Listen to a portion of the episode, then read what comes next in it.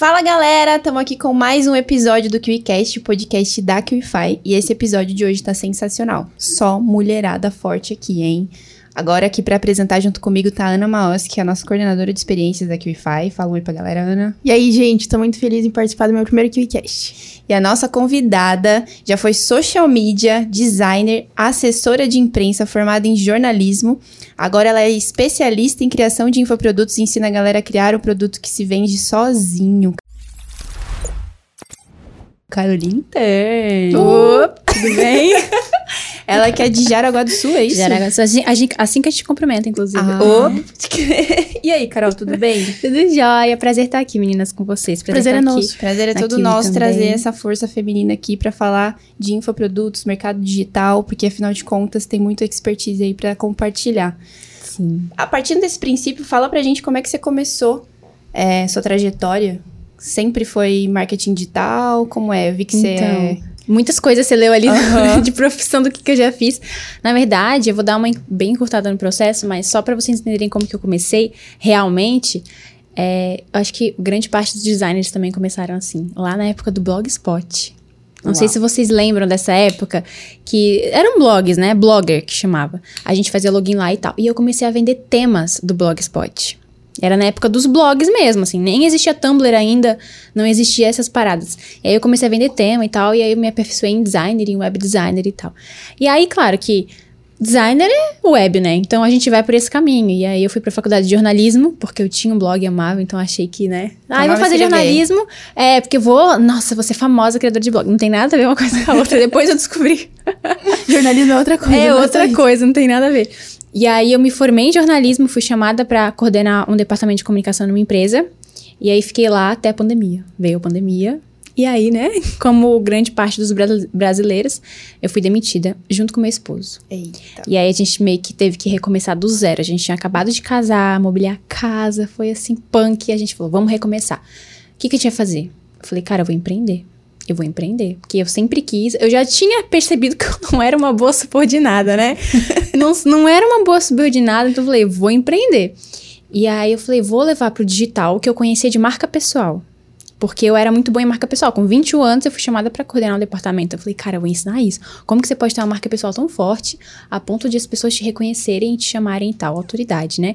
E aí fui falar sobre isso na internet. Só que eu fazia mentorias e treinamentos tão bons que as pessoas começaram a me pedir pra ensinar isso. Carol, como é que você faz uma mentoria dessa, uma imersão dessa, um curso dessa, uma- né? E aí eu falei, gente, peraí, vamos ensinar isso também então, se eles estão vendo que que tinha uma metodologia muito única na época. E aí eu lancei uma imersão de como fazer mentoria. Foi meu primeiro infoproduto voltado pra isso, né? Imersão. uma imersão. E foi um sucesso, assim, cara. A gente fez. Eu lembro que, claro, era é pouco hoje, se você olhar o mercado, né? Nossa, quanto você fez. Mas eu tinha 3 mil seguidores, eu não investi nada em tráfego, a gente fez 14 mil, assim, vendendo por mil reais cada. Então a gente vendeu 14 vagas. E foi um sucesso. E a galera amou tanto aquela experiência que eles começaram a me pedir mais e mais. Aí quando eu mudei de nicho, né? Agora eu vou falar sobre infoprodutos, sobre como estruturar. Porque o mercado, ele foca muito na venda. Como que você vai fazer um 6 em 7? Como que você vai vender? Como é que você vai lançar e tudo mais, perpétuo? E ninguém ensina a parte de, de estruturar o produto. Porque ninguém nasce sabendo como estruturar um curso, uma mentoria.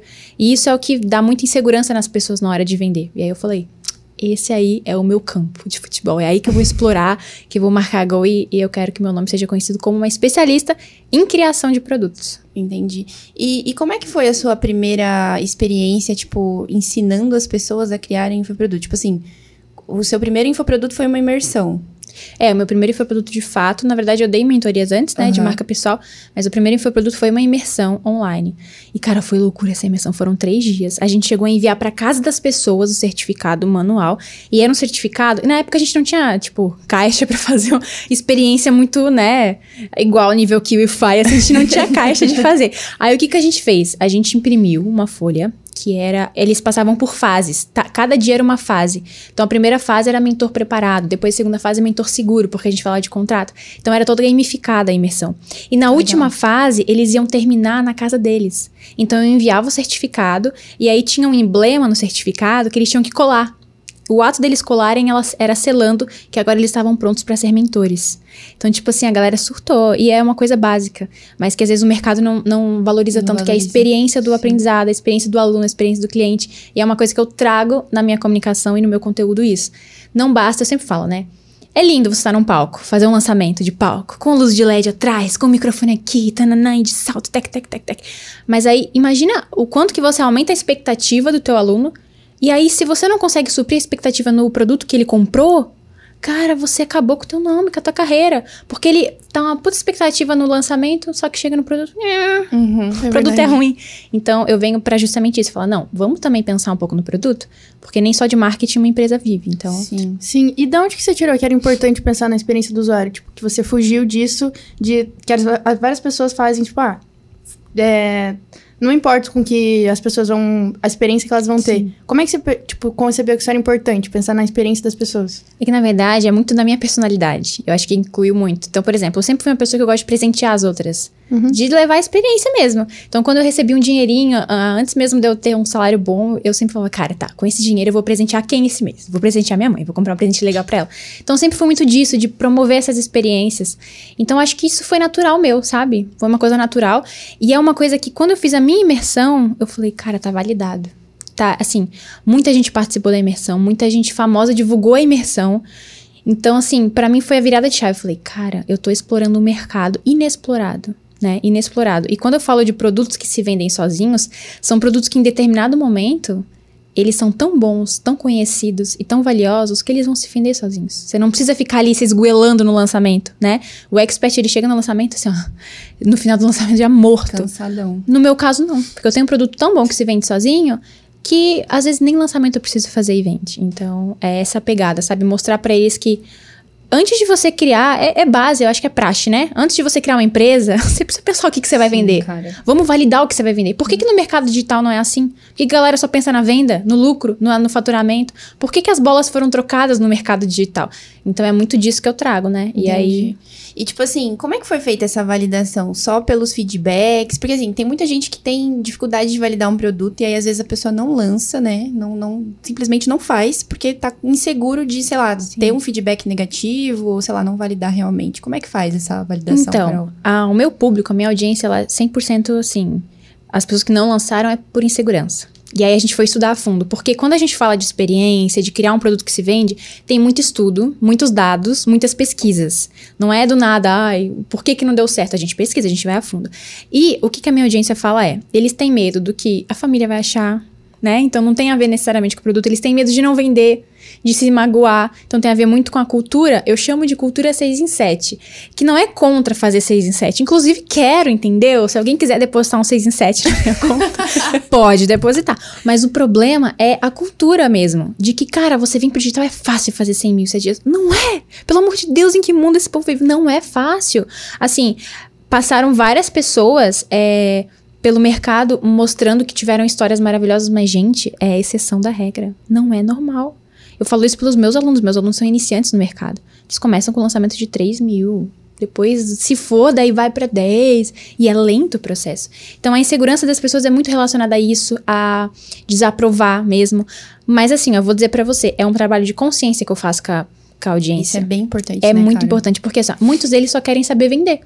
Ele, Sim. muitos, inclusive, nem tem o produto e já tá fazendo lançamento. Nem pensei no produto, mas tô lançando. Depois, daí eu faço, entendeu? Então, é um trabalho de consciência. Por isso, inclusive, que o meu mercado é um mercado muito difícil de trabalhar e a gente encontra muita dificuldade, porque eu não trago a venda em si como o principal, mas é o que eles querem. Quem que vai preferir fazer um produto bom a vem fazer um 6 em 7? Qual promessa é mais sedutora? Então, meu trabalho é de formiguinha, do tipo assim, ô, acorda. Não é isso, entendeu? Primeiro vamos criar um produto bom. Depois você, cara, você faz quantos 6 em 7 você quiser. Então, é difícil. Por isso que eu falo pra você, não, as pessoas elas não têm essa segurança necessariamente de primeiro momento. É uma coisa que eu preciso plantar na cabecinha delas de que, pô, você pode ter muito reembolso, você pode manchar teu nome, ter sua autoridade Ou reduzida. seja, você vai sofisticando o nível de consciência. Eu da- vou tendo que trabalhar. E por isso que é tão. É mais difícil escalar no meu nicho, por exemplo. Porque eu preciso trabalhar essa consciência nele de que não. Você não pode ter um produto ruim, cara. Esse, é- esse produto bom é commodity, né? Uhum. Mas no mercado digital não é. Esse Sim. é o problema. Então, é tem que trabalhar essa consciência. E quando você iniciou com a mentoria, a imersão, desculpa. Uhum. É, qual, qual que era o nicho? Era pra ensinar as pessoas a fazerem mentorias, né? Ah, você Então já era- ensinava a fazer Isso mentoria. foi meu primeiro produto Entendi. voltado a infoprodutos. Eu já, Entendi. os outros eram só mentorias de marca pessoal, consultorias de marca pessoal, tanto que eu comecei a ensinar a fazer mentorias, porque eu nunca tinha lançado um curso. Então eu falei, ah, vou ensinar vocês a fazer mentorias bem feitas, porque é uma coisa que eu já tinha validado. Depois que eu lancei um curso e validei, que eu comecei a ensinar a fazer curso também. Então sempre com muita responsabilidade. Eu não posso ensinar uma coisa que eu não vivenciei, que eu não lancei, que eu não fiz, que eu não sei como é. Mas todo o processo, ele tem um background muito grande do, do fora do marketing digital, que é a experiência do usuário. É muita pesquisa, é você validar. Não tô falando de validação de promessa, tô falando validação de, de estratégia de aprendizagem mesmo. Por exemplo, se eu chego para um player grande que faz milhões e falar, ah, qual que é a taxa de que as pessoas terminam teu curso? Qual que é a taxa de conclusão de curso? Ele não vai saber. Mas pergunta pra ele qual que é a taxa de, de ROI do lançamento, aí ele vai saber. E isso é um problema, entendeu? E falar que isso é um problema é importante também. Por que, que você acha que é um problema? É um problema porque parece que você só se importa até a venda. Depois você abandona. E aí que tá o problema. As pessoas não estão racionalizando o fato de que o pós-venda, ele é importante para a próxima venda. Ele que faz a próxima venda, entendeu? Porque a gente tá num mercado onde muita gente fala, ai, curso de fulano é ruim, já comprei. Cara, isso, isso não precisava acontecer. É só você dedicar um tempo. Eu não tô nem pedindo que você dedique o tempo todo, mas é só a etapa da construção olhar com mais carinho, olhar com mais cuidado. Eu posso até trazer um exemplo muito claro do mercado. A minha irmã que me falou isso, né? É, do próprio novo mercado, que a galera falou que melhorou muito. Não sei se teve uma fase lá dele, depois passou por um 2.0 que, cara, bombou. E aí minha irmã tava vendo eles um podcast e ele falou que ele contratou uma pessoa só focada na experiência. Por isso que melhorou tudo. E hoje é a maior, né, escola de marketing do Brasil. Então, assim, é entender o mercado além do que ele aparenta ser. Uhum. E quais estratégias que você faz para conseguir deixar o seu curso e as suas coisas com essa com esse cuidado com o usuário? Então, Na verdade, eu tenho um método, né, para criação de infoprodutos, que é a tríade do produto que se vende sozinho, que é o meu método. E essa tríade, ela vai abordar as três pilares que eu acredito que são essenciais. Que o primeiro é o produto, então realmente a construção bruta do produto. Depois é a etapa de imagem, que é a lapidação, como se a gente estivesse lapidando um diamante mesmo, que tem toda aquela parte do arquétipo, qual imagem você quer passar, tudo comunica, a proposta, a promessa, o logo, as cores. A gente acha que não, mas tudo comunica. E por último, é antecipação. E aí entra o meu método de lançamento, né? Porque quando a gente fala um produto que se vende sozinho, a gente tem que ofertar esse produto, senão ele não Sim. vai se vender sozinho. Sim. E aí entra a antecipação, que é o grande forte do meu método de lançamento, que é o seguinte, eu até posso contar um caso que aconteceu. Conte. Eu antecipo muito meus produtos. E eu tenho uma coisa em mim que eu não antecipo evento de lançamento. E eu vejo o mercado todo, né? Vamos antecipar evento, evento, e taca evento nos stories e no perfil e tal. E eu não antecipo o evento, eu só antecipo o produto. O evento, eu, claro que eu cito, né? Obviamente, mas eu não antecipo o evento. Aí qual que é a questão? A galera chega pro evento já louca pra comprar meu produto. Em novembro do, do ano passado, de 2021, eu fiz um lançamento. Eu ia fazer um lançamento do meu curso, né? E aí o que aconteceu? Meu pai estava hospitalizado, foi mal, eu não consegui, eu não ia fazer o lançamento. E aí eu tinha antecipado bem o produto e tal. Falei, galera, não vou fazer lançamento. Não tenho condições, né? Nem físicas, nem emocionais. Então, eu vou dizer para vocês que as vagas estão abertas e vocês comprem quem quiser. E eu não mandei um e-mail, eu não criei um grupo de WhatsApp, eu não gravei stories porque eu tava com meu pai na, no hospital. E eu simplesmente botei lá um story preto, galera, as vagas abertas. Eu vendi 70 mil Caraca. em tipo dois dias, sabe? E é esse o poder de um produto que se vende sozinho. Eu só falei, gente, tá aberto. Não precisei. Claro que antes eu precisei criar um produto bom. E, mas assim, é isso, tá? Sabe? Então, um produto que se vende sozinho é isso. Esses são os três pilares que eu considero. Dentro de produto, entra a parte da experiência, a parte da plataforma, que é uma coisa importante também. A experiência do usuário tem muito a ver com a plataforma. É, tem a ver com a trilha de aprendizagem que você vai ter, tudo isso tem a ver no produto. Depois, imagem, aquelas pontos que eu trabalhei. E por último, a antecipação, porque a antecipação faz teu produto vender a longo prazo sozinho. Esse é o grande, grande fator. Só que você não pode antecipar um produto que não tem depoimento. Com certeza. Entendeu? E como você consegue um depoimento? Fazendo um produto bom. Uhum. E, Carol, quais foram suas maiores dificuldades no início? Tipo assim, é, com quem que você aprendeu primeiro? Tipo assim, criar uma, uma imersão, por exemplo? Como é que você aprendeu? E quais foram suas maiores dificuldades quando você começou a, a, a- criar esse tipo de produto, ensinar para as pessoas essa estratégia? Cara, eu não sei, assim, com quem que eu aprendi a criar imers- imersão, que foi meu primeiro produto. Na época, eu não acompanhava quase ninguém de marketing. Meu foco era marca pessoal, então eu só seguia a galera de branding, assim. E é claro que eu já tinha comprado produtos, então eu sabia mais ou menos o que era. Mas uma coisa que eu sempre tive muito forte, e que até a galera vai, vai poder pegar de dica. O que é uma imersão? Vou jogar no Google. o que é uma imersão? Joguei no Google, ah, imersão é um treinamento extensivo em poucos dias. É como se você estivesse realmente é, submergindo num conteúdo denso e depois saindo transformado em poucos dias. Pronto, é isso que eu preciso para criar uma imersão. Entendeu? Então foi assim, foi procurando mesmo no Google o que, que era cada coisa. E aí eu fui começando a desenhar numa estrutura de esqueleto com base no meu método, na minha tríade, né? Qual que é a jornada do aprendizado que eu quero aqui? Qual que é a experiência que eu vou adicionar depois para fazer isso acontecer? Eu sempre começo a criar um produto através da ferramenta do despejo. O que, que é a ferramenta do despejo? Eu vou e falo, ó, ok, vou criar um curso aqui de social media, vou dar um exemplo. O que, que eu vou fazer para criar uma estrutura de um método, né? Um método que vende. E eu vou agora escrever o passo a passo que eu faço para vender como social media. Ah, então primeiro eu faço uma reunião com o cliente, depois eu faço um briefing, né? Depois eu faço a Ana também já sabe super um passo a passo social media, depois eu faço um briefing, depois eu envio a proposta, depois eu faço o contrato, depois eu crio, sei lá, um Trello e depois eu subo as artes. OK. E aí, isso é o despejo, é você jogar para fora o passo a passo que você faz. Depois a gente chama, a gente vem o refinamento do despejo, que é, ok, tem o passo a passo, agora eu vou transformar isso num curso. Então, beleza, vou pegar isso aqui que cabe num primeiro módulo. Como se preparar para captar seu primeiro cliente? Aí entra aquela primeira parte. Depois, como preparar para é, dar início ao trabalho com o cliente? Aí entra esses, esses passos que eu coloquei aqui. Então, é um trabalho realmente de, parece um, um mosaico, sabe? Você vai juntando as coisas. E aí, depois, no final, tem a etapa do despejo, que é o despejo de ferramentas e bônus. E aí eu penso, o que, que eu posso colocar de ferramenta aqui? Ah, na etapa de proposta eu posso colocar um PDF modelo. E aí você vai começando a encher de coisas o seu produto. Então é assim que funciona o passo a passo para mim. E no final tem os bônus também. O que, que eu posso colocar de bônus? E uma dica já pra galera que fica, o que, que eles podem colocar de bônus é: o bônus sempre é uma objeção do teu cliente. Ou seja, ah, mas eu não. Mas eu não. Eu não sou bom em designer. Sendo social media e às vezes eu queria né, melhorar. Bota um bônus. Então eu vou colocar um bônus nesse curso que é designer para iniciantes, uma aula.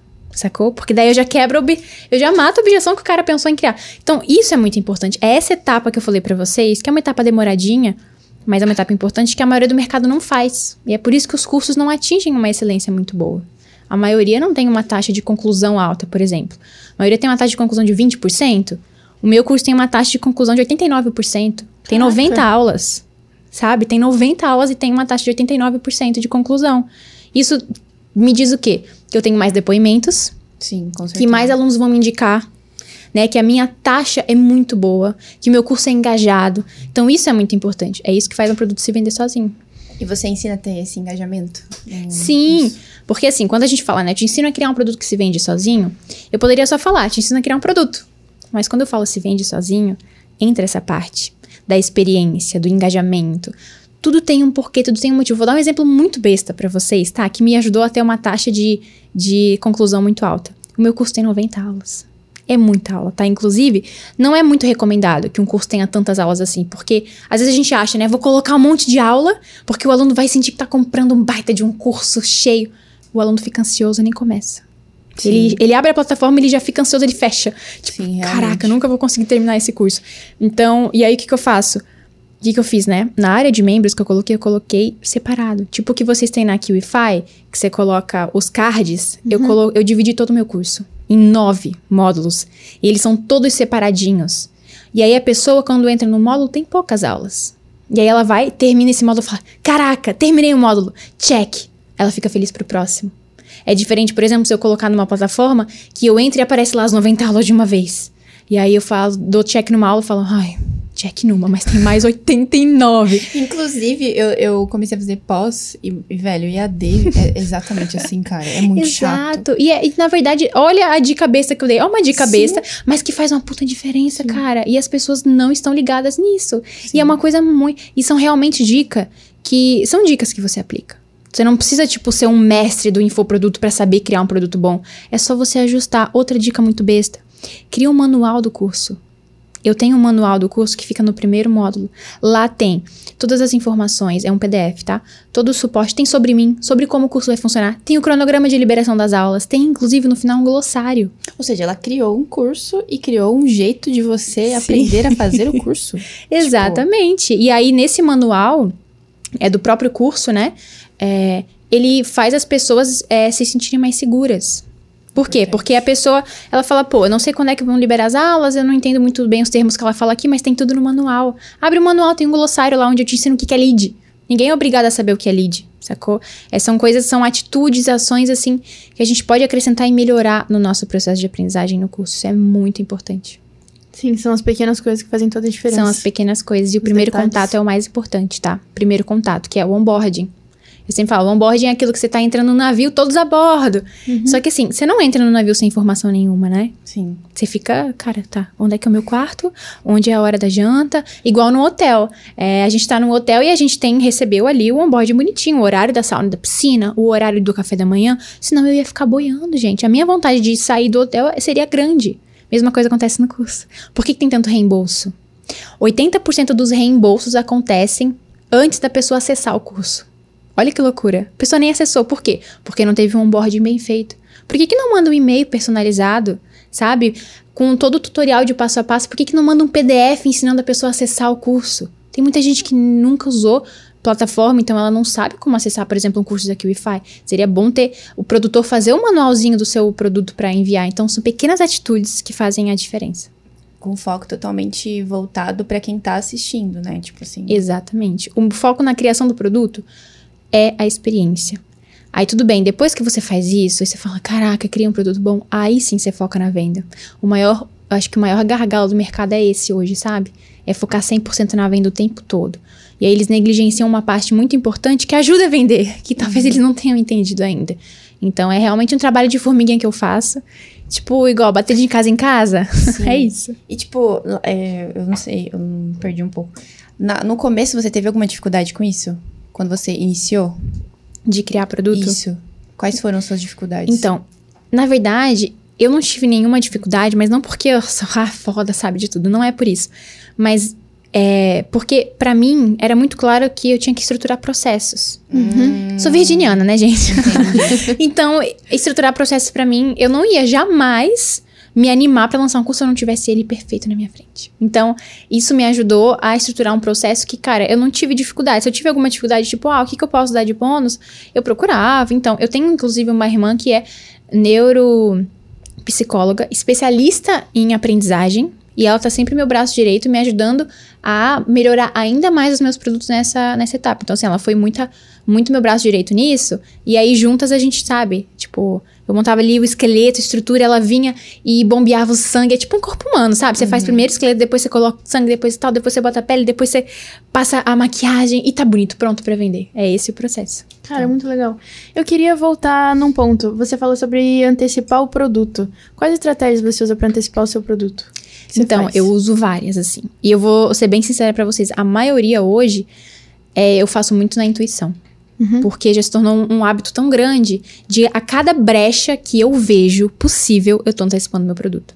Então, se eu vejo uma brecha, eu vou lá e falo, ai, meu produto, mas é por isso que não, não, não. Então, eu recebo uma caixinha de perguntas específicas do tipo assim, ah, Carol, eu não me sinto segura pra lançar um infoproduto. Eu poderia falar, né, fazer uma mensagem motivacional, coach, tal, se te segura, segura, não, não, não. Aí o que eu falo? Eu falo assim, então, provavelmente você não se sente segura porque você não tem um produto bom. Porque nem isso você ainda tem pronto. Como é que você vai se sentir segura lançar uma coisa que nem existe? Por isso, aí eu falo, por isso você precisa vir para o meu curso, que é onde eu te ensino. Então, assim, é, é muito de trabalhar as brechas, né? Mas eu tenho várias estratégias, por exemplo, que já são validadas, que são escritas. Que a primeira estratégia, por exemplo, é a gente ter uma trilha oficial do curso. Então, sempre para fazer um, na memória coletiva aquilo ser a identidade do teu produto. Então, a gente a gente coloca uma música. Outra coisa é repetição de elementos o tempo todo. Meu curso chama Fábrica de Infoprodutos, então é uma fábrica. Eu tô sempre colocando o fundo de fábrica, mesmo que desfocado. Tô sempre colocando emoji de fábrica em tudo. Então, assim, são várias coisas que pra gente pode não fazer diferença, mas faz na mente das pessoas, entendeu? Subconsciente. Exatamente. Eu tenho outra estratégia que eu aprendi com a minha amiga Marcela, que é postar depoimentos. A cada dois dias, você posta um depoimento. E aí você vai dosando.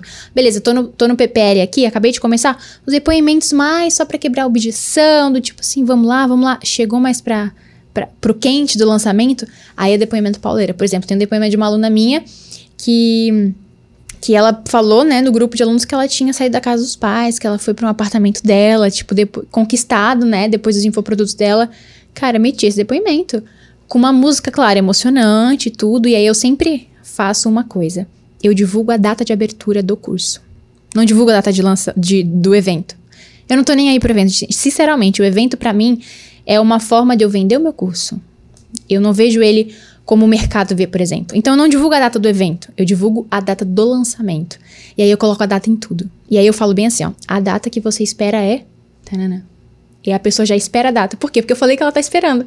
Às vezes ela nem tava esperando, ela não tá nem aí. Mas como eu falei que ela está esperando, ela começa a esperar. Teve uma seguidora que escreveu na mão a data. Não acredito. É, daí eu fiquei meio assim, meu Deus, ela não vai lavar a mão depois, né? Mas... até a data. Vai ficar até a data, mas eu achei tão legal e, tipo assim, são coisas que funcionam, sabe? São antecipações. Mas o, pra terminar sobre antecipação, o maior, é, a maior estratégia para mim é você treinar. Antecipação é treino. Primeiro lançamento não era tão boa, segundo não era tão boa, terceiro não era tão boa. Hoje já tô muito melhor na antecipação. E é ver brecha. Onde tem uma brecha, eu tô metendo antecipação, literalmente assim. Então, tipo assim, é, é persistir com, com o teste, Sim. né, na real. Na real, é você tem que, você tem que sentir que você tá sendo chato. Quando você sentir que tá sendo chato, essa- que você tá sendo assim, cara, tô over, né? Nossa, tô passando. tô- já falei essa data três vezes seguida nos stories. Aí é que você tá indo no caminho certo, não é nem que você chegou lá. Sério? Você tá indo no caminho certo. Quando você acha que você tá sendo chato, porque vender é isso, né? A gente tem medo de vender, a gente tem medo de Sim, ofertar. cara, E antecipar é uma oferta antecipada. Então, quando você sentir que você tá sendo chato, é porque tua audiência tá começando a captar. Porque você repetiu o suficiente. E aí você começa mais forte ainda. Então, a minha audiência, cara, por exemplo, eu tô antecipando o lançamento já faz um mês.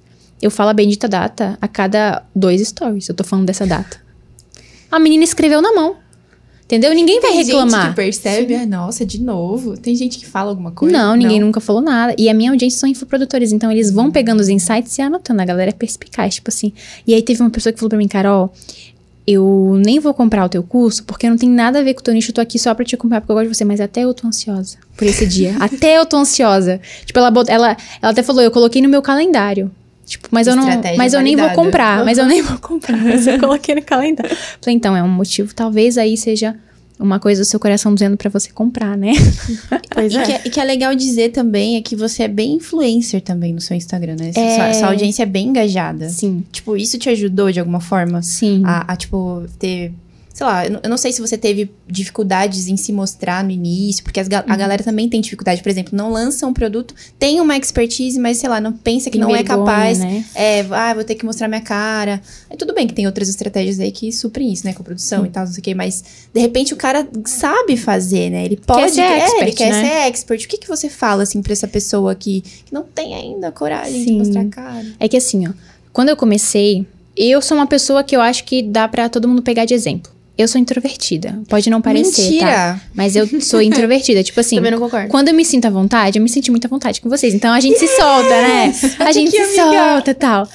Mas me Estratégia coloca, me coloca numa sala onde eu não conheço ninguém e as pessoas estão falando entre si. Eu vou ficar no canto, assim, Pior que eu também querendo ir É, embora o tempo também. todo. Eu falei, eu não sou.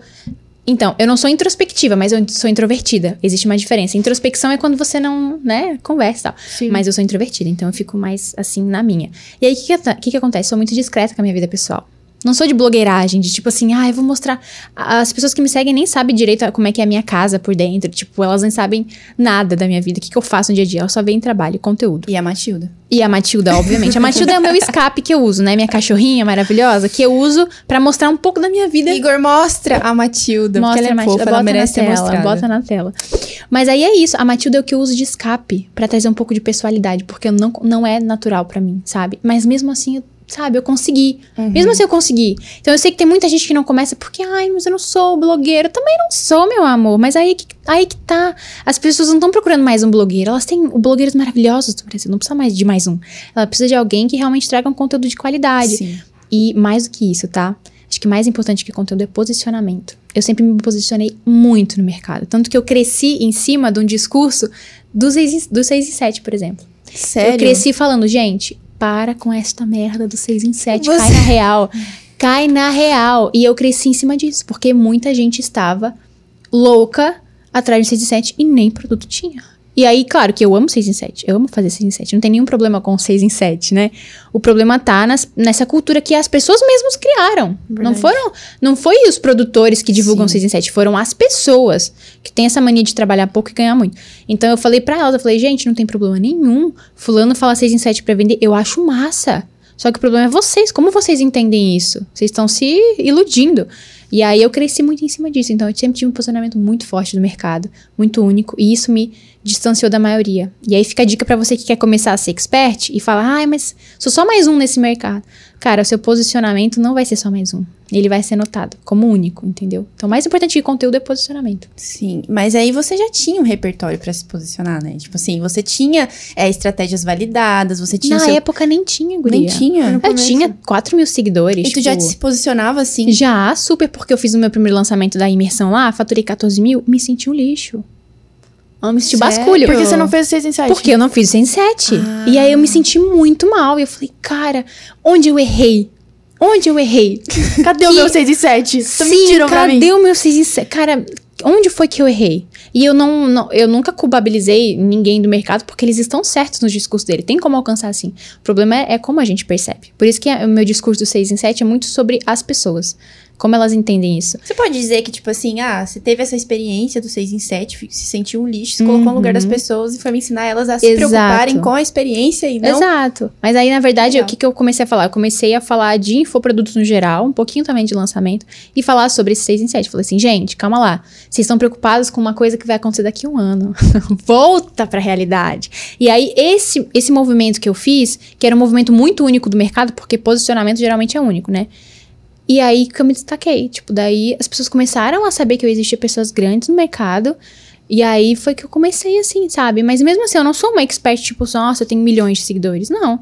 Mas a- quem eu tenho ali são pessoas muito alinhadas com os meus valores. E isso vale ouro, sabe? São pessoas muito alinhadas com o meu E, posicionamento. é, assim, através do seu posicionamento, você atrai pessoas Exato. parecidas com você, né? E Por é espelhe import- pessoas que não Sim. comprariam. Tipo, Uhum, exatamente. né? Eu, às vezes, eu deixo de comprar coisas que são melhores. É, por exemplo, eu deixo de... Eu tenho duas lojas de maquiagens preferidas, né? Mas eu gostei mais do atendimento de uma. Eu deixo de comprar naquela outra maquiagem que é boa pra comprar nessa só porque o atendimento foi melhor. Eu acho que todo mundo faz isso, né? Exato. E no mercado digital é a mesma coisa. Se eu for comprar um curso, eu vou comprar de quem eu super me identifico. Uhum. E não de quem eu não me identifico. No final, pessoas sempre compram de pessoas. Exato. E aí eu gosto de expelir também a audiência, que não compraria de mim. Então, de vez em quando rolam as polêmicas, tu- tudo que eu acho que é certo, entendeu? E eu falo mesmo. E eu falo sem, sem medo nenhum. Tipo, tô me posicionando. Eu acho é isso e pronto. E aí, claro, muita gente vai embora, mas as pessoas não comprariam de mim. Porque elas não estavam conectadas, entendeu? E você já sofreu hate, então? Nossa, super. E como que é? Como é ter haters? Conta pra gente, babado. Muito, gente. Ah, é muitas fofocas. Mas assim, já, já, já tive, assim, na época que eu comecei, como eu falei pra vocês, era a onda do contra 6 em 7, né? E eu nunca quis ir contra produtor XYZ, sempre foi contra o discurso. Mas é claro que às vezes as pessoas entendiam errado, né? Então, gente, nesse meu. Eu era muito imatura na época que eu comecei. Cara, mas é, é válido dizer que eu não falei sua idade. A Carol é nova. Você Ah, tem- eu tenho 24. Cara, ela tem 24 anos e, tipo, se Sim. posiciona assim muito fortemente Quando eu comecei, acho que eu tinha 20, 22, 22, que eu acho que eu tinha. E aí eu era muito imatura também. Aí fazia muita polêmica, né? Loucura, loucura. Foi o que me trouxe até aqui, não posso negar. Mas hoje eu faria um pouquinho diferente. Tenho mais responsabilidade, tenho mais bom senso, né? Aquela coisa do bom senso, o tempero que falta aí a muita gente. Eu, hoje eu tenho mais do que antes. Hoje eu sou muito mais madura, hoje eu entendo mais do mercado. Tipo assim, o que que uma menina que fez lançamento de 14 mil tava aí falando 6 em 7? Nunca fez? Tá falando por quê? Então, mas eu tava falando contra a cultura mesmo, que é nociva. Só que assim, já tive muito problema por causa disso, sabe? Do tipo assim, eu via alguma coisa no mercado, eu tinha que falar, tinha que me posicionar o tempo todo. Cara, isso é desgastante, não é bom pra ninguém. E o posicionamento não é isso. Não é você ficar atacando discursos por aí. Posicionamento é você dizer o que pra você faz sentido e o que não faz sentido. E pra isso você não precisa usar nenhum discurso de grosseria, nem nada disso. Foi uma coisa que eu aprendi às duras penas. Sim, e, e assim, é, dizer o que pra você faz sentido e o que não faz e sustentar isso, né? Sustentar. Exatamente. Tipo, Tanto que até hoje eu continuo concordando que essa é uma cultura nociva. Porque se você olhar pra fora da sua tela, você olhar pra sua mãe, pro seu pai, pros seus irmãos, pras suas tias, quem do mercado, quem deles, tá? Quem deles ganha mais que muita gente que vive com salário mínimo, que ganha 10 mil, 10 mil por ano, cara, por ano, sabe? Então, é um pouquinho de desliga da tela, olha ao seu redor, olha a galera que mora na rua, que não tem nem como comprar pão, e você reclamando que fez um lançamento de 14 mil. Então, é um discurso mais assim que eu, que eu trago, sabe? Ainda sou muito contra essa cultura, mas eu trago no discurso de uma forma diferente. Entendi.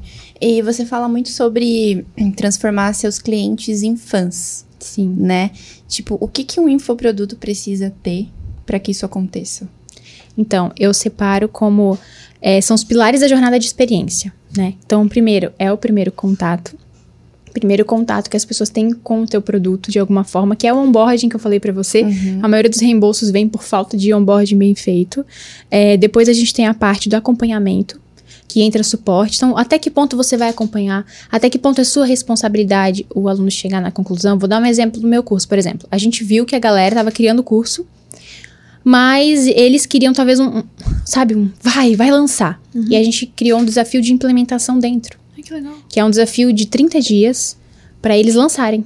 E daí eu usei, claro, né, muito estrategista que Moá foi.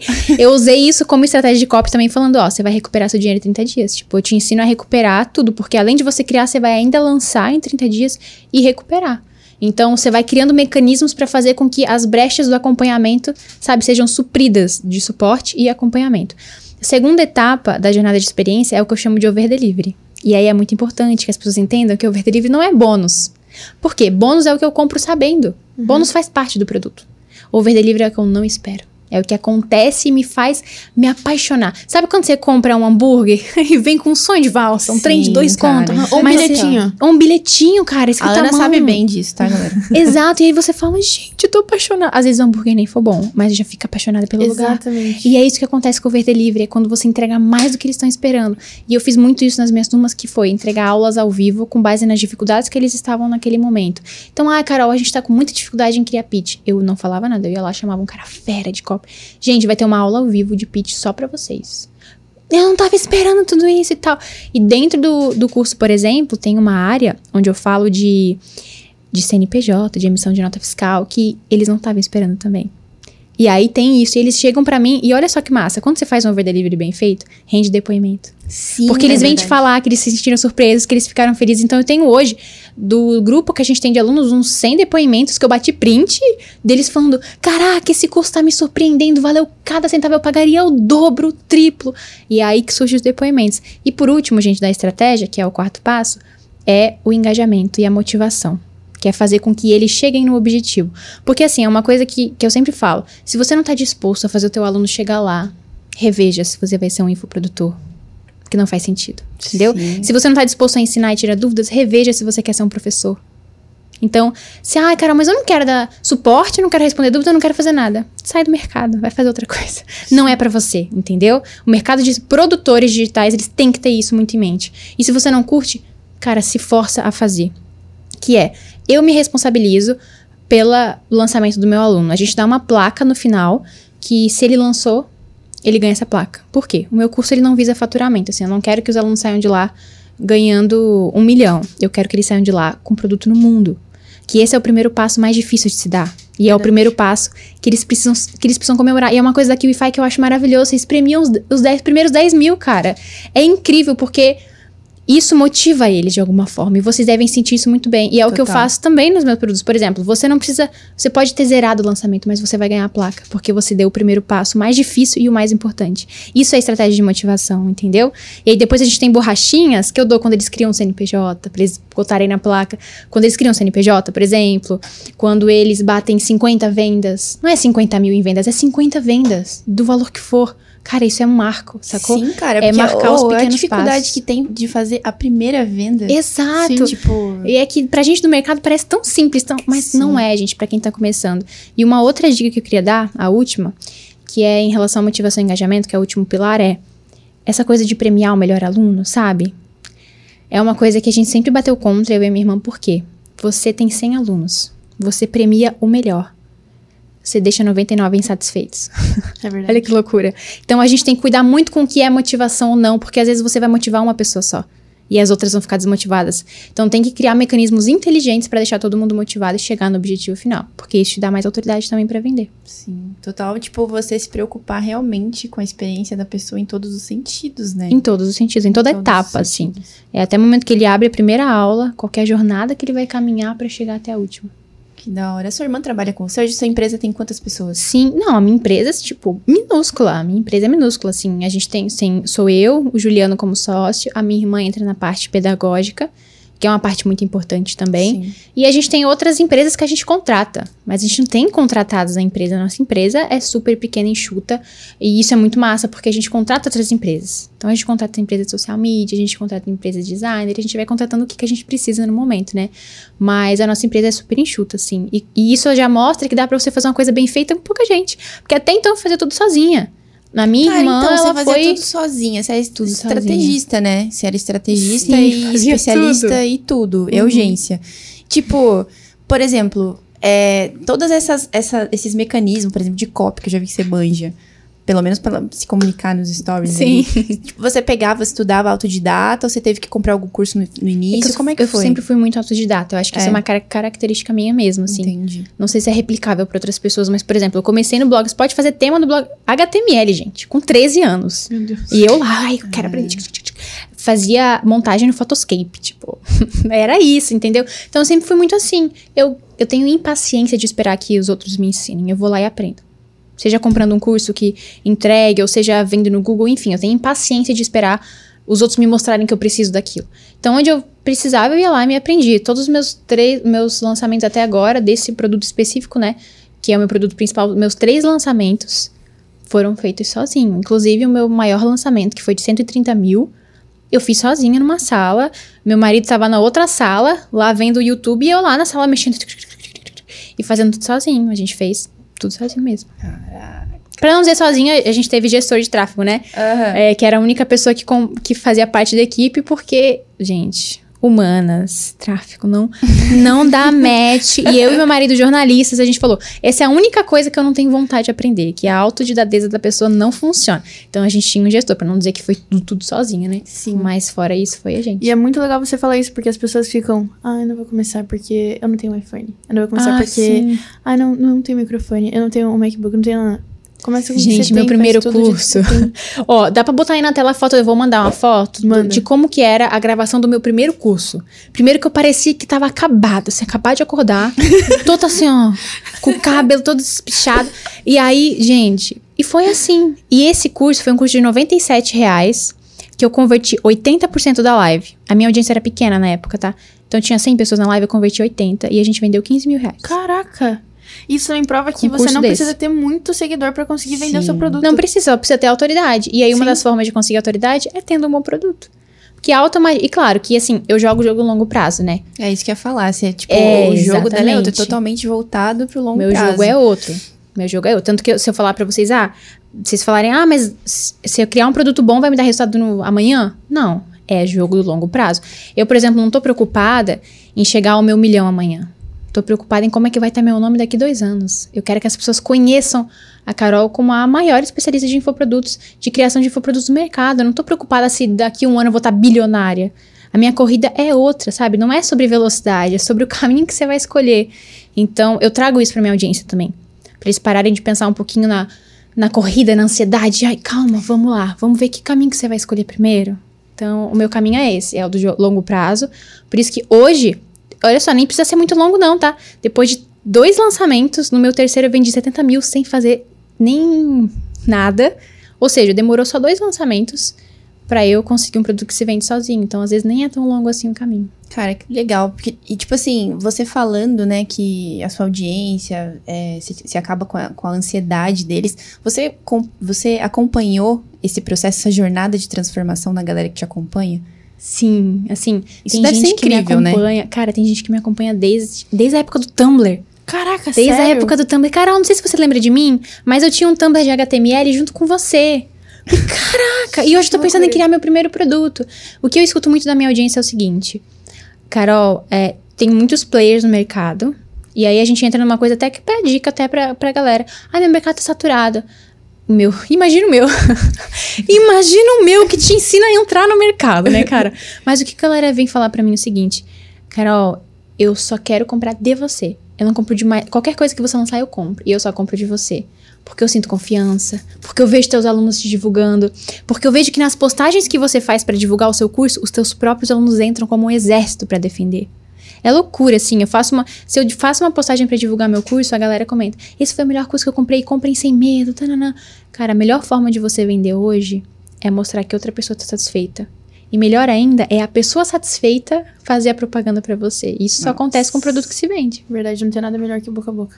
Exatamente. A gente sabe, né? Quando a gente vai, vai até num salão, quando a gente vai comer alguma coisa em algum lugar, a gente pede orientação. Com Porque, pô, certeza. e, e se a pessoa fala que é bom, a gente confia mil vezes mais do que se o próprio produtor fala, ah, meu curso é, bom. verdade. Hum, tá bom pra me vender.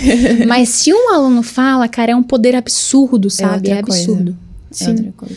E como que é? Você falou que uma aluna sua comprou, comprou uma casa, saiu de casa. É, ela saiu da casa dos pais, ela foi morar sozinha, tipo, no apartamento. Eu não sei se ela. Eu acho que ela. Não sei se ela chegou a comprar ou se ela foi de aluguel mesmo, mas assim, foi uma baita virada na vida dela.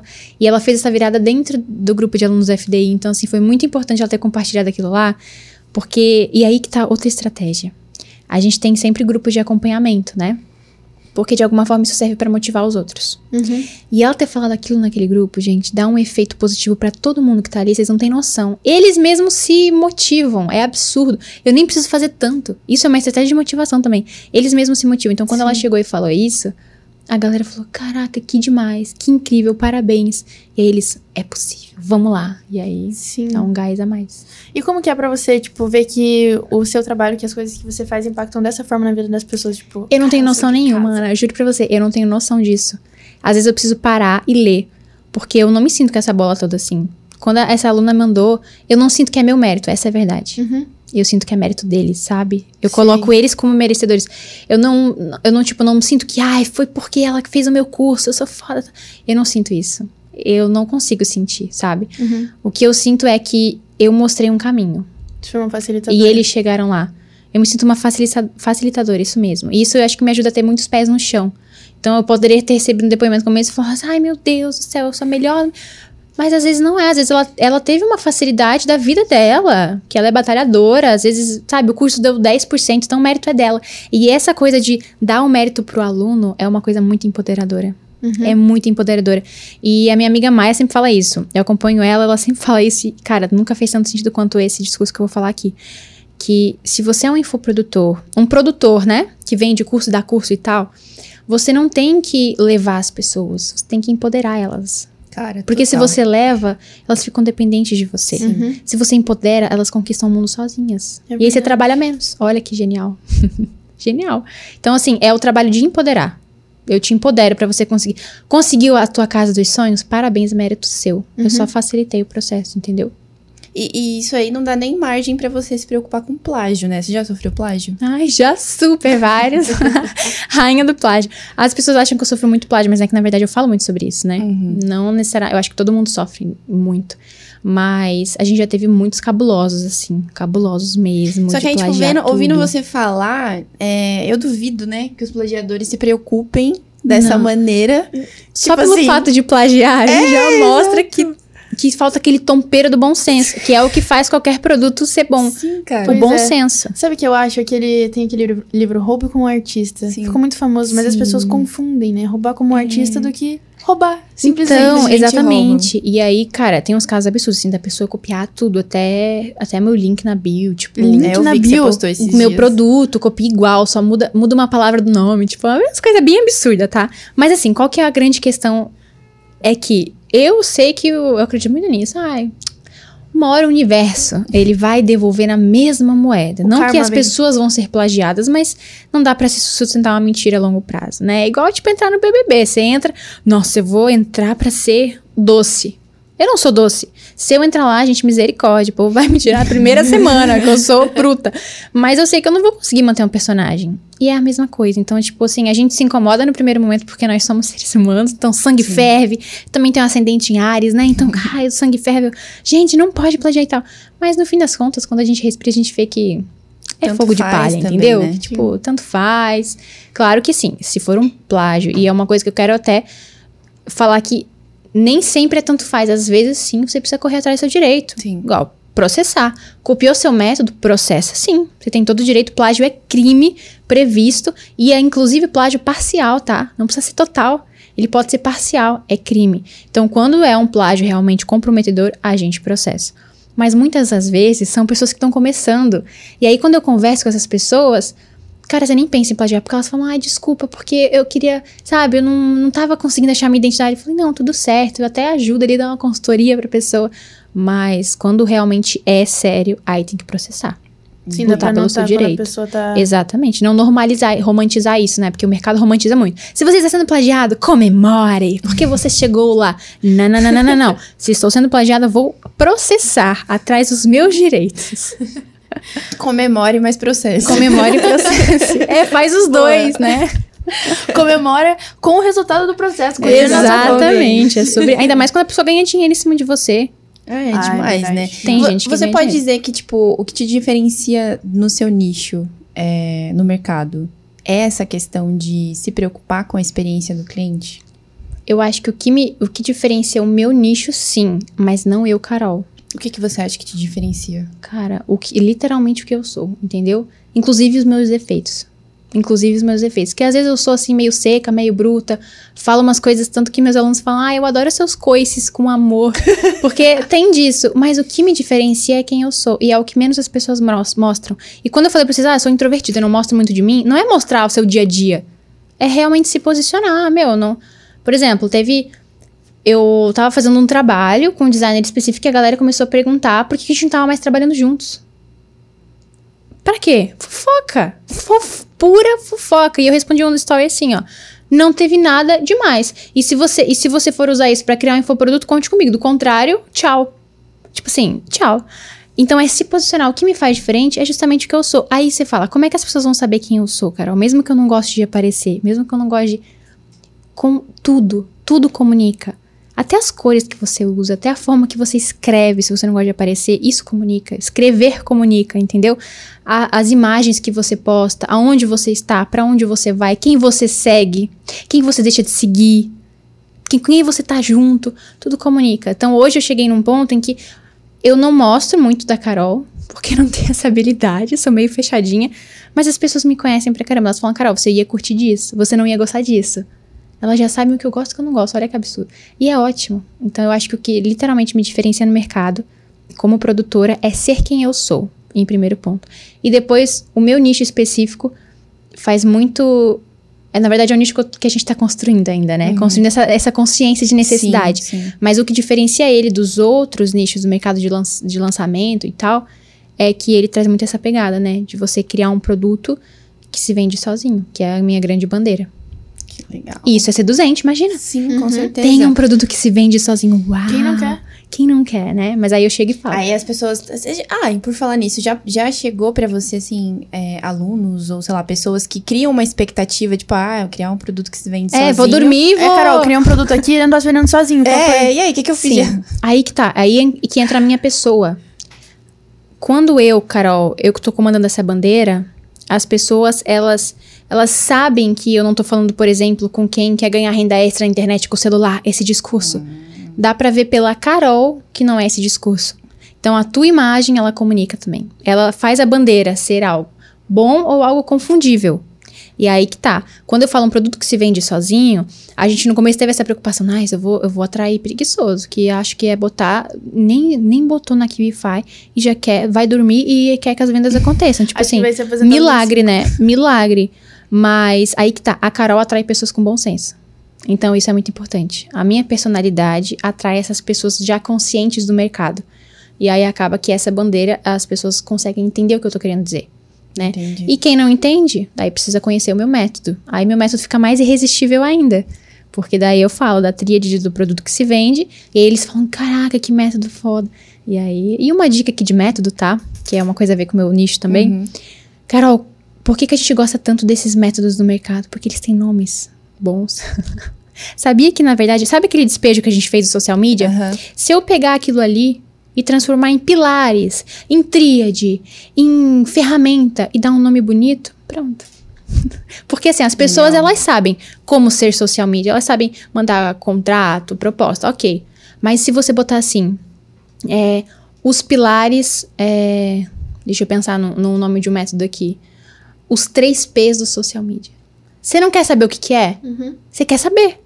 É por isso que o método, ele também vende muito, ele é- também faz parte da etapa do se vender sozinho, porque as pessoas querem saber o que é esses 3P. Mas o 3P é só aquilo, proposta, produto, enfim.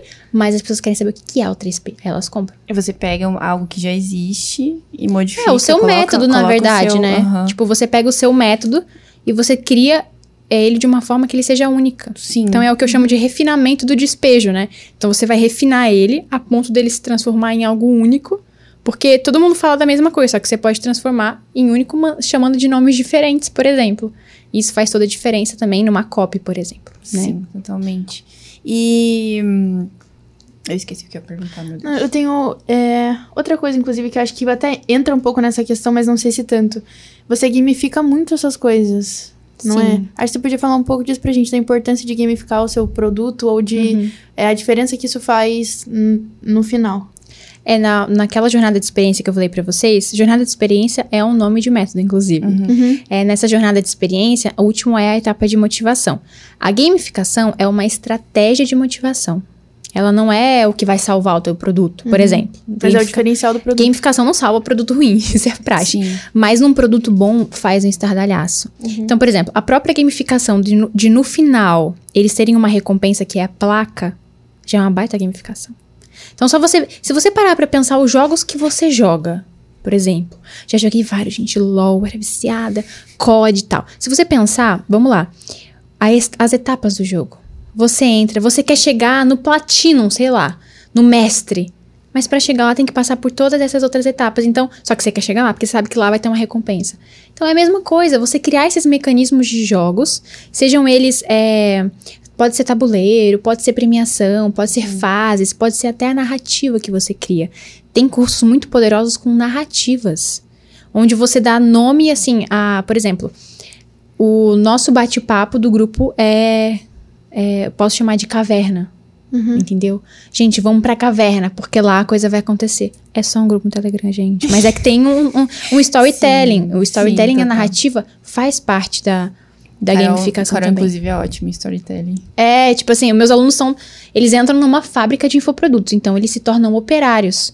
E aí o que, que eu falo? Antes de você sair por aí vestindo um salto e batom vermelho, meu amor, você tem que comer chão de fábrica. Volta pra fábrica. Nossa, que Volta pro chão de incrível. fra... Volta Aham. pro chão de fábrica, veste o chapeuzinho amarelo e trabalha, meu amor. Porque até você chegar no batom vermelho no salto alto, Tem você tem que chão. trabalhar, entendeu? E aí é tudo. E, cara, é uma coisa tão. Sabe? É narrativa. narrativa faz parte da gamificação.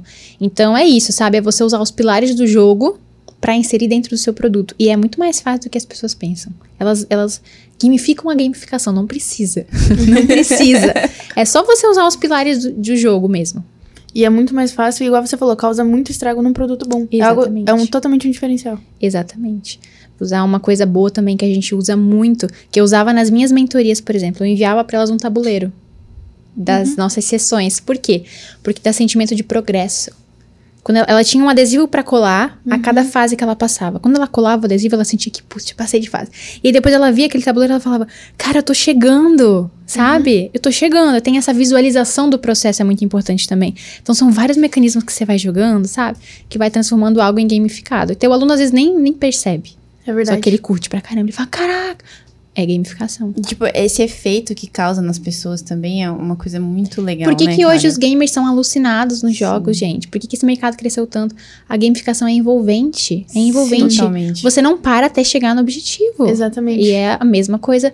Imagina uma pessoa imparável pra terminar o teu produto.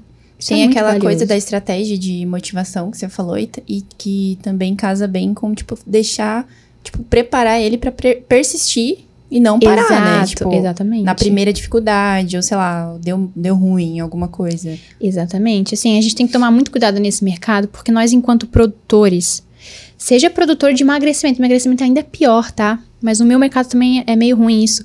Da gente às vezes ter que lidar, lidar com pessoas que já estão frustradas por outros motivos que não o marketing. Uhum. Coisas relacionadas à vida pessoal. E aí elas vêm às vezes pro teu curso, E elas esperam ali uma solução pra vida delas. E você só ensina a criar um produto, cara. Calma lá. Sabe? Balanceia as expectativas. E aí, a gente também tem que se atentar a isso, por mais que não seja nossa responsabilidade. Por quê? Às vezes, Na por exemplo. comunicação, você fala?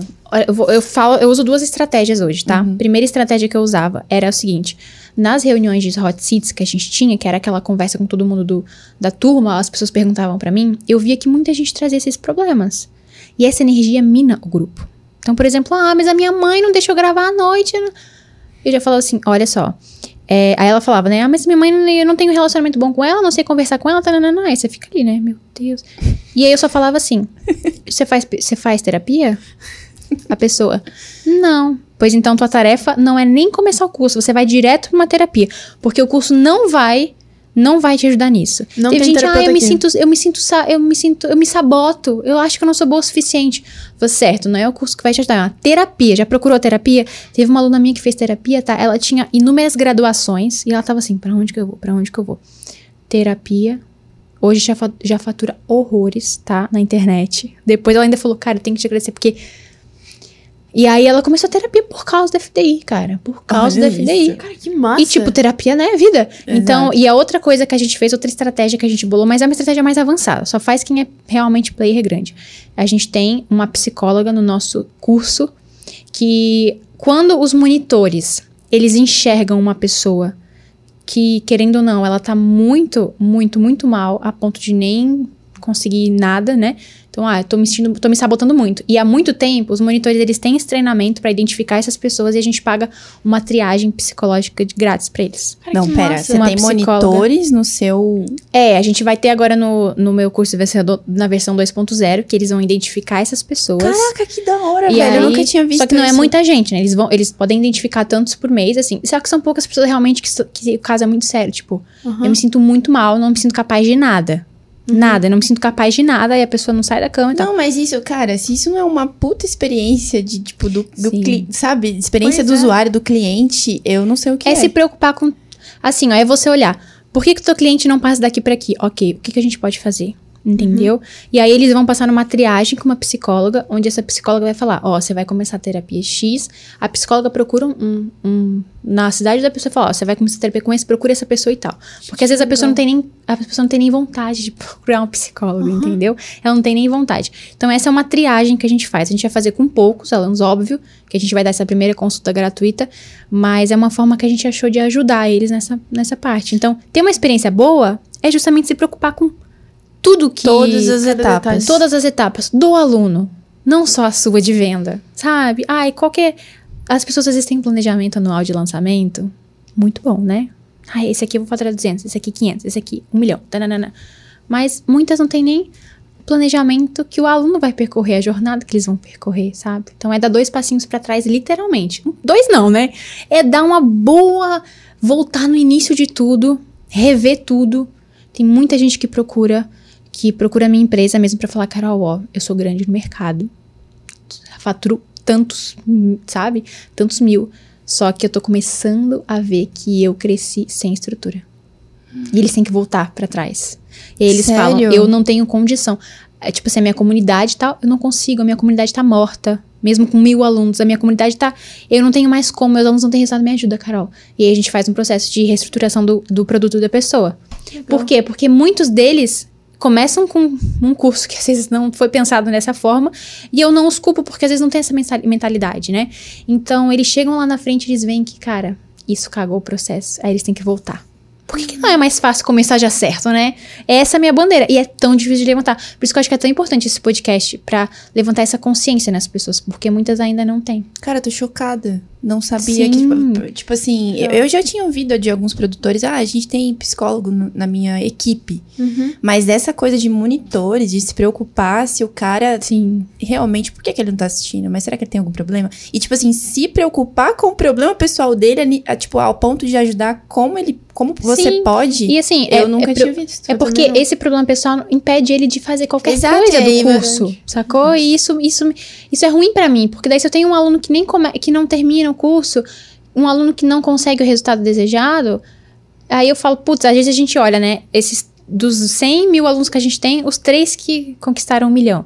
Porra, mas e o- os dos 200, é, dos 100 mil, os 98 mil, os 97 mil que não conquistaram? O que, que eu tô fazendo pra ir lá buscar eles? Então é essa a estratégia. Eu não tenho que me preocupar com quem chegou mais. lá. Essa galera chegou, eu empoderei eles, eu não vou mais me preocupar com eles, não vou mais sugar eles. Agora eu vou me preocupar por que, que os 97 mil ainda não chegaram. Então é muito desse olhar diferenciado para as É coisas. um né? olhar humanizado, né? Sim. Não, e eu tô Exato. em choque porque eu ia falar zoando. Ah, coloca uma psicóloga no teu curso. E realmente... Ela tem. É, é só uma Muito triagem, legal. né? Porque não tem nem como a gente dar uma, Sim. uma Não, mas é psicóloga, um mas grande é, diferencial. é a triagem, porque quando eles passam uma triagem com a psicóloga, eles veem o que, que é a terapia. Porque Uhum. muitos têm problemas até com terapia, acham que é Coisa É de coisa gente de louca. coisa de Muita louco. E aí, quando eles fazem essa triagem, eles veem que eles conseguem desabafar, alguém ouviu, e eles falam, cara, eu quero essa sensação de novo. Aí eles vão procurar realmente uma terapia, e aí eles vão fazer terapia. Cara, isso legal. é realmente é, o que a gente chama de pensar fora da caixa Sim. total. Uhum. Total. E é o que faz diferença, assim, é o que eu falei. Não tô preocupada com o meu, com o meu bilhão. Quero, quero. Pra ontem, se puder. Mas não é a minha preocupação. No meu empilhamento de prioridade tá o meu nome. A minha reputação. Isso é, é para mim é intocável. Então, assim, jamais eu quero ver uma pessoa falando que teve uma experiência ruim no meu produto. Isso pra mim, assim, me feriria de um jeito que é uma coisa que você tem que construir em você enquanto produtor. Tem que construir essa consciência, porque senão pra você, ah, pedir o reembolso, ah, tá nem aí, só mais um, só mais um. É, velho, eu Só acho mais que um. ro- tipo, isso rola demais, né? Sim. Deve rolar Ah, demais. pediu o reembolso depois de sete dias. Reembolsa lá. Não É, interessa por quê, tipo- Só tira essa pessoa daqui. Exatamente. Eu, tipo, eu acho isso Falamos tão- igual, exatamente. Verde, verde, verde, verde. Não, mas assim, é, é bizarro porque, tipo, a gente vê muitas pessoas tratando pessoas como números e não tendo Sim. essa visão humanizada. Isso é muito legal, e cara. é por isso que o mercado, ele tá tão falta de trabalhar, porque as pessoas estão começando a... Por que, que as pessoas falam que é enganação?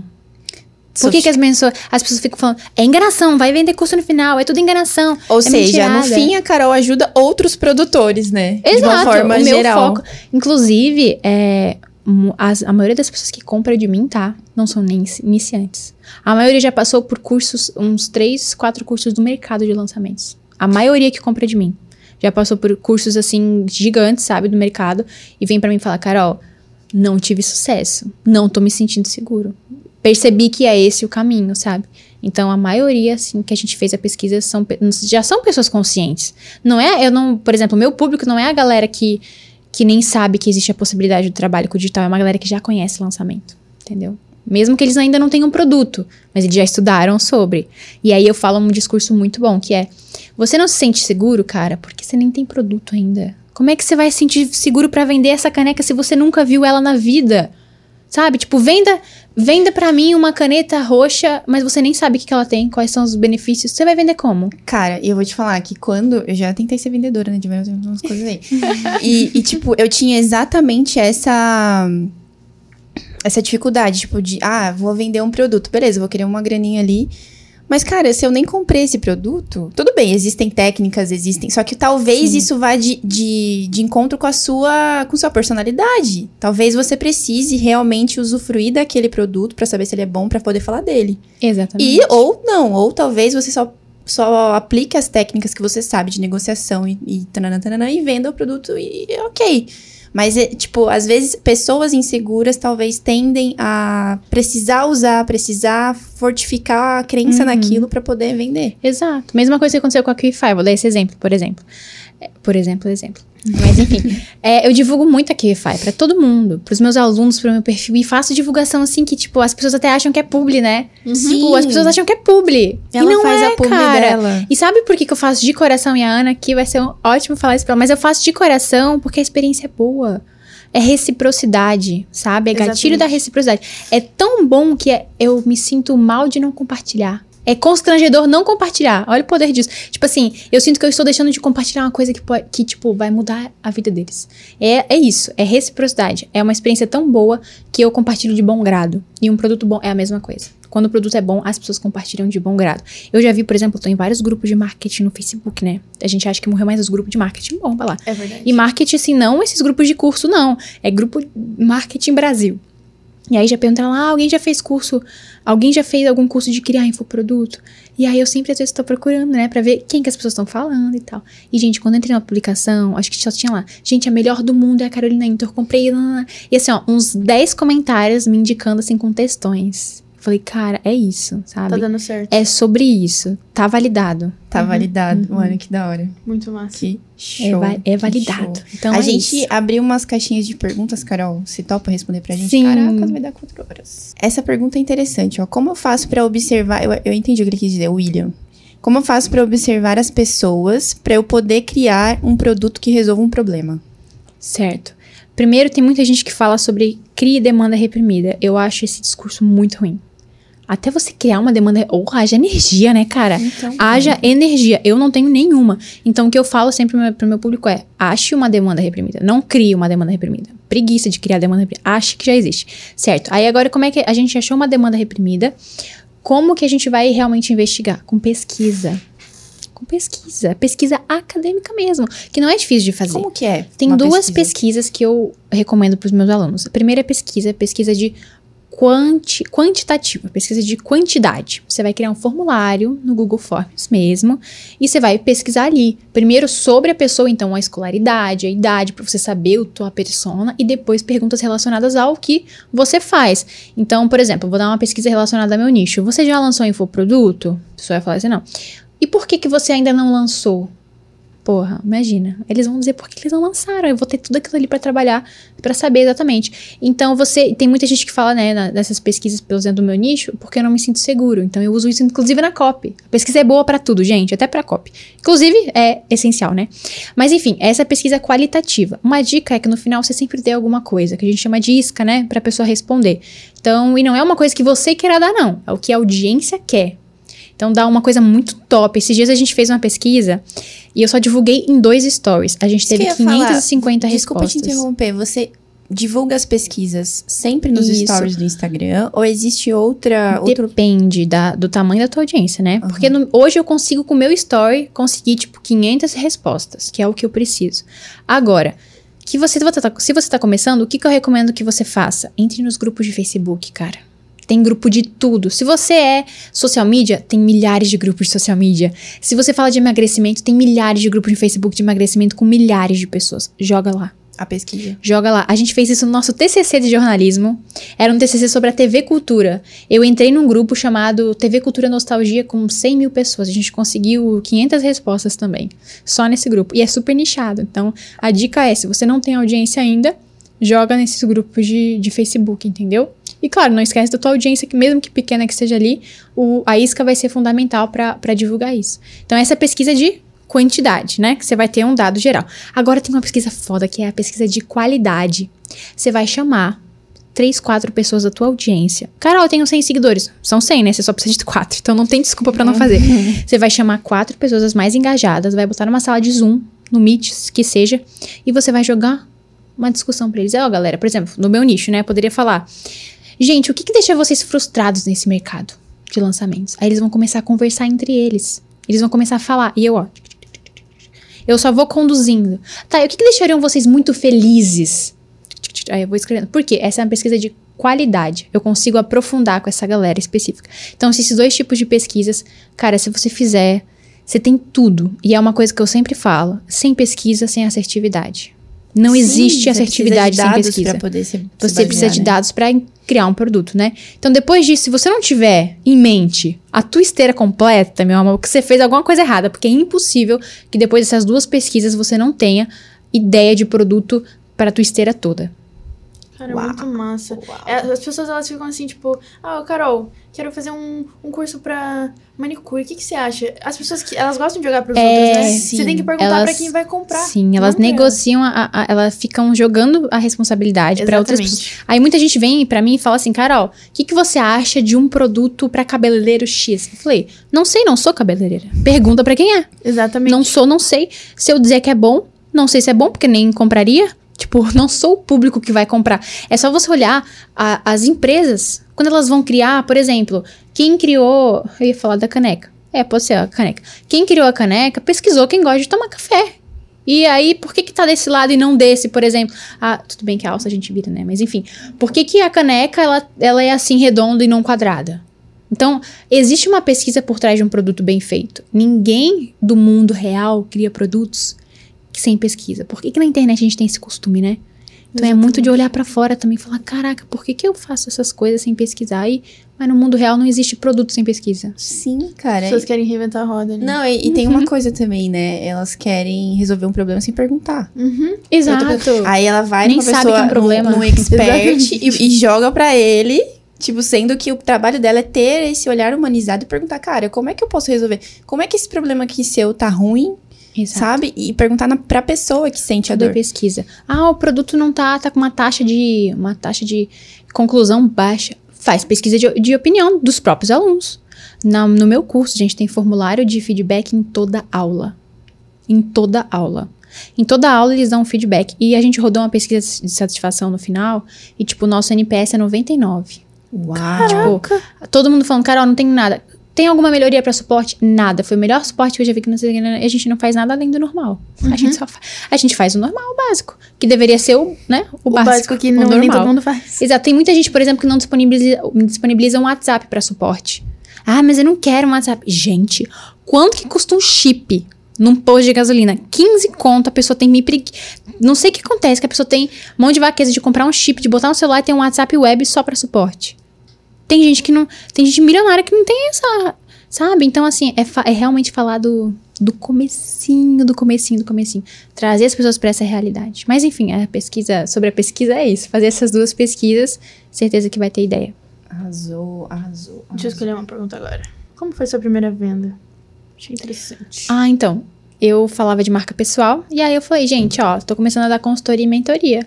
E aí, tipo, em um dia a gente, eu fechei três. E aí eu fiz mil reais, cada uma mil, né? E eu falei, nossa, eu fiz três mil reais. Tô rica. Tô rica.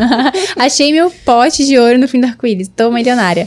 E aí foi assim, gente, ofertando mesmo, no privado. Tipo, a pessoa, ai, Carol, tem interesse. Um a um. Aí eu vou lá e vamos marcar. Uma dica de venda, tá? Pra quem tá começando, é sempre bom começar, talvez, por uma consultoria, algo que você consiga ter mais proximidade e tal. E aí, uma dica é: não fecha no direct. Não fecha no WhatsApp. Faz uma reunião. Demonstrou interesse, marca a reunião. Aí, na reunião, no tete a tete, no olho no olho, você vende. Aí você fecha a venda na reunião. Aí você fala, ah, beleza, vou te passar depois o link pro pagamento. Acabou. Então muita gente quer fechar no direct, quer fechar ali. Cara, no olho no olho é que a rolê funciona, entendeu? E aí a pessoa tem a oportunidade de falar mais sobre a dor dela e eu tenho mais oportunidade ainda pra defender que eu posso, sabe, sarar essa dor dela. Então a dica de primeira venda é isso: é chamar sempre uma reunião. Então. Muito legal. Cara, quer fazer mais pergunta aí? Eu achei muito interessante aqui também. Quero me afiliar aos seus produtos. Como faz pra receber um convite? Você tem afiliados? Não, a gente não tem afiliados, mas é por uma questão. Não que a gente não quer, mas por uma questão logística e de preocupação também. Então, a gente tá muito preocupado com toda a experiência de todo mundo. Não só de quem compra, mas também quem trabalha com a gente. Pra gente ter afiliados hoje nos nossos produtos, eu precisaria ter uma estrutura muito boa pra conduzir isso. Então, me preocupa um pouco hoje porque eu não tenho essa estrutura. É mais uma questão de responsabilidade mesmo. Não dá pra simplesmente as pessoas afiliarem ao meu curso e venderem como elas bem entenderem na internet. Sim. Como eu falei, minha preocupação é há dois anos como é que vai estar meu nome. Sim. Então as pessoas vão estar usando o meu produto e meu nome, eu não vou ter essa, sabe, Controle. esse controle. Então eu quero ter uma estrutura boa, de controle bom, que a gente faça realmente uma, inclusive uma gamificação para afiliados, enfim, tudo. Mas hoje a gente não tem essa estrutura porque a gente está pensando muito ainda nos nossos, nossos primeiros clientes, né? Então hoje a nossa preocupação é essa, mas no futuro quero muito ter. Acho que é uma forma de alavancar nossas vendas. É, ela vai pensar em toda a experiência de usuário para Exato. afiliados, É, não se cria hein? nada, não se cria nada sem antes estruturar processos. Então a gente tá na fase de estruturação de processos. Olha só, perfeita. Zero defeitos. Cara, que papo incrível. Só Uhum. mulherada boa aqui, mulherada que entende de experiência do usuário. Não é mesmo? verdade?